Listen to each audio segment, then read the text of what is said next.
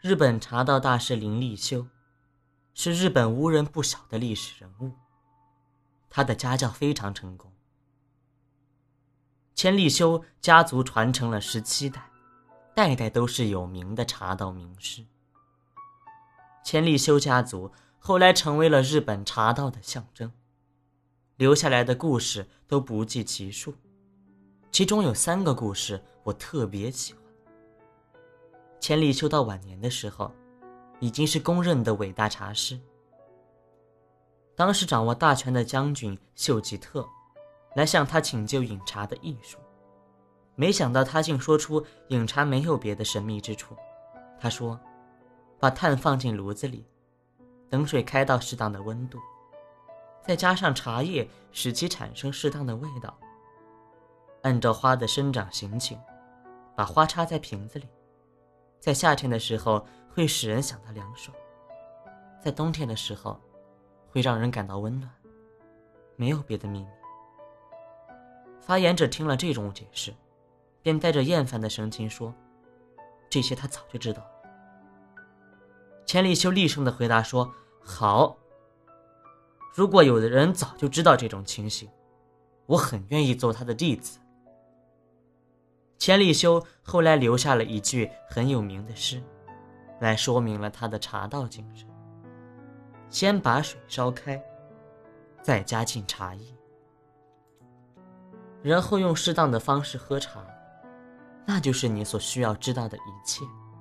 除此以外，茶一无所有。这是多么的动人！茶的最高境界就是一种简单的动。一种单纯的生活。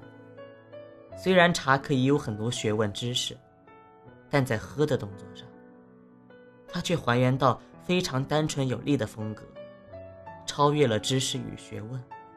也就是说，喝茶的艺术不是一成不变的，随着每个人的个性与喜好，用自己适当的方式才是茶的本质。如果茶一成不变，也就没有道可言。另一个故事，是关于千里修教导他的儿子。因为日本人很爱干净，日本的茶道当然更有一个绝对一尘不染的传统。如何打扫茶室，就成为了茶道艺术所重要的传承。传说，当千里修的儿子正在打扫庭院小径时，千里修坐在一旁看着。当儿子觉得工作已经做完的时候，他说。还不够清洁，儿子便出去再做了一遍。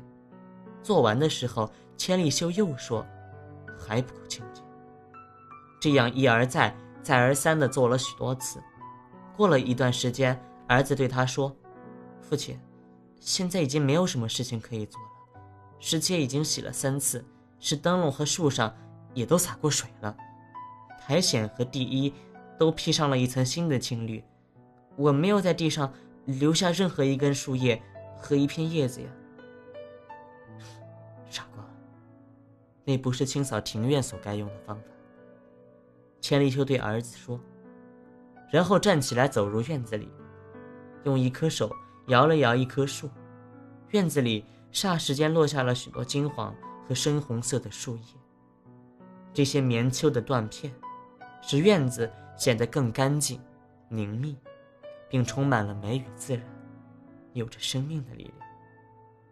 千里修摇动的树枝，是在启示人文与自然和谐之美，乃是环境的最高境界。在这里，也说明了一位伟大的茶师，是如何从茶之外的自然得到启发。如果用禅意来说，悟道者与一般人的不同之处也就在此，过的。是一样的生活，对环境的关照却已经完全不一样。它能够随时取得环境和谐，不论是在秋眠的田地，或者是瓦砾堆中，都能够创造出泰然自若的境界。